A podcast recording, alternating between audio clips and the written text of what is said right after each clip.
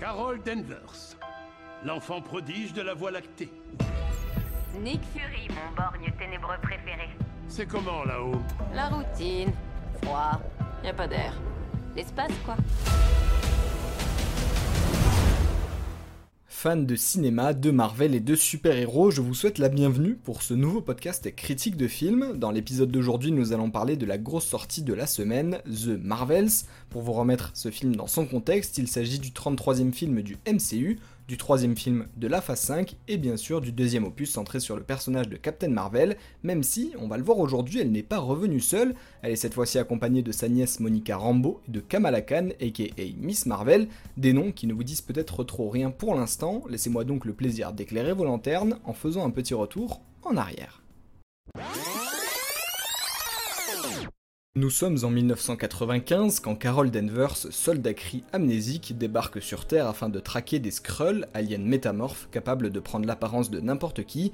C'est à cette époque qu'elle fait également la connaissance d'un Nick Fury jeune avec qui elle va faire équipe et se rendre compte que les Skrulls ne sont en fait que des victimes de la tyrannie des cris, une révélation intervenant alors qu'elle retrouve peu à peu ses souvenirs perdus et comprend qu'elle est une terrienne née ayant acquis des super pouvoirs après une explosion de vaisseau. Ce sera là la fin du film Captain Marvel sorti en 2019 qui nous laissera sur une Carol Danvers partant à l'attaque de l'Empire Cree et laissant derrière elle la fille de sa meilleure amie, alors enfant, Monica Rambeau, attendant patiemment son retour, un retour qui ne se fera que 25 ans plus tard lorsque Nick Fury, avant de se faire éclipser par le claquement de doigts de Thanos, l'appelle à la rescousse. Elle viendra ainsi en aide aux Avengers dans Endgame avant de repartir pour l'espace, mais à des milliers de kilomètres de là, Monica Rambeau, maintenant devenue adulte et capitaine, se retrouve dotée de pouvoirs lorsqu'elle essaie de traverser le dôme construit par Wanda lors des de WandaVision, et c'est dans une autre série qu'on retrouvera notre dernière protagoniste, Kamala Khan, devenue super-héroïne de Jersey City, après être rentrée en contact avec un ancien bracelet de famille bien mystérieux.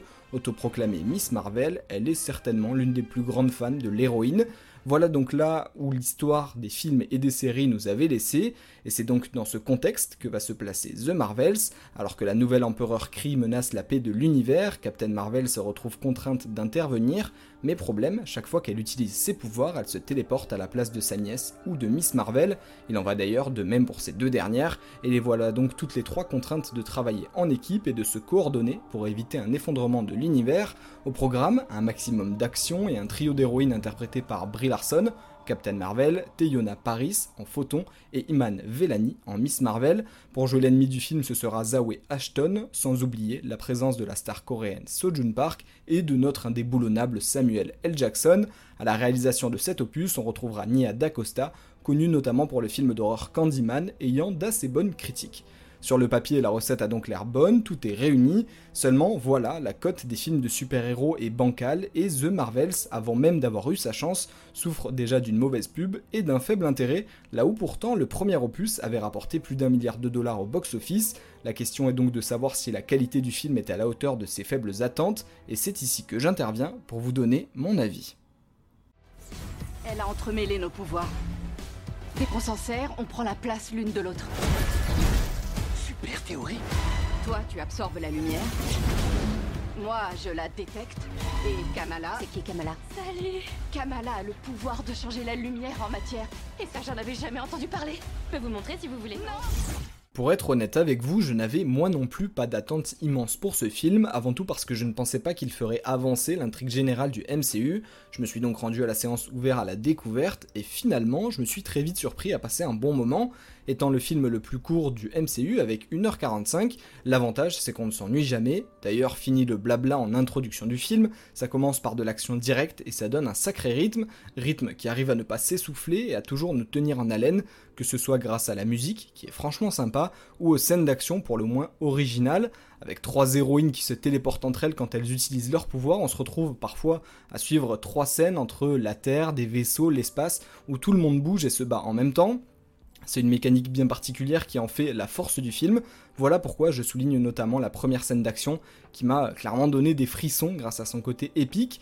Pour continuer dans la même veine sur le trio d'héroïnes dont je parlais déjà en introduction de cet épisode, ce sont réellement elles qui portent le film, une alchimie qui arrive à rendre drôle pas mal de scènes et à nous toucher d'émotions à certains moments. Les trois actrices remplissent leur rôle à la perfection, avec notamment une Iman Velani parfaite en Miss Marvel, qu'on prend plaisir à revoir après l'avoir découverte dans sa propre série l'année dernière. Le titre du film est d'ailleurs bien trouvé, puisqu'il ne s'agit pas d'un Captain Marvel 2, centré uniquement sur Carol Danvers, mais bien d'une histoire sur ce trio d'héroïnes singulières, où chacune a son rôle et sa place.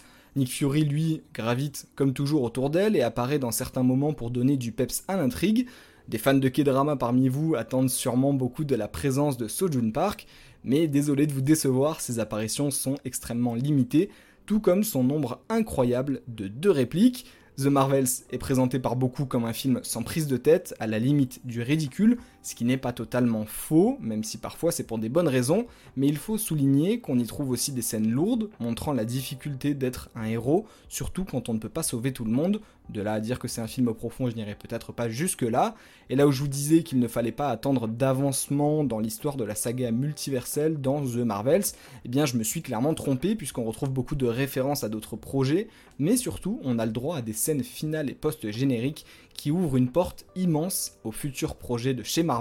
Ce sont donc là tous ces éléments qui font que j'ai apprécié l'expérience The Marvels, même si certains éléments auraient pu être bien mieux travaillés, à commencer par la méchante, pas forcément bien écrite et qui passera son film à essayer de nous faire peur sans résultat.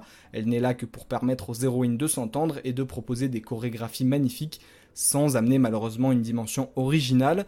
Un point par contre qui avait beaucoup été reproché par le passé à Marvel, c'est par rapport aux effets spéciaux donnant souvent une impression de brouillon, de pas fini. Pour The Marvels, c'est en demi-teinte avec certaines scènes magnifiques et d'autres donnant une impression mauvaise, tout sauf naturelle. Je n'ai pas non plus parlé encore de la réalisation qui ne m'a pas particulièrement marqué, mais qui a quand même le mérite de proposer deux ou trois scènes mémorables avec la difficulté de devoir faire des transitions entre trois héroïnes. Vous le comprenez maintenant, les critiques parfois et même souvent assassines avant même la sortie du film n'étaient pas du tout justifiées. The Marvels n'est clairement pas le meilleur film de super-héros de l'histoire, mais il a au moins le mérite de proposer une suite intéressante et originale et de nous faire sourire de bout en bout. Captain Marvel, la grande destructrice.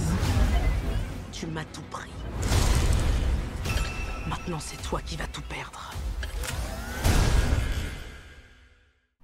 Pour la partie anecdote de cet épisode, je voulais revenir sur la nouvelle qui est tombée ce jeudi 9 novembre. Un accord a enfin été trouvé entre les studios et les syndicats des acteurs pour mettre fin à la grève qui durait depuis le 14 juillet dernier. C'est un soulagement pour un mouvement qui aura entraîné de nombreux reports de films, notamment chez Marvel, encore récemment avec l'annonce que Deadpool 3 sera le seul film Marvel de 2024 au mois de juillet et que Captain America 4, New World Order, est élu repoussé à février 2025. Nous sommes tous déçus, mais il faut garder en tête que cette attente permettra aux équipes des films de peaufiner leur bébé, mais aussi à nous, public, d'être encore plus heureux quand les projets sortiront surtout en cette période de trop-plein et de ras-le-bol des films de super-héros.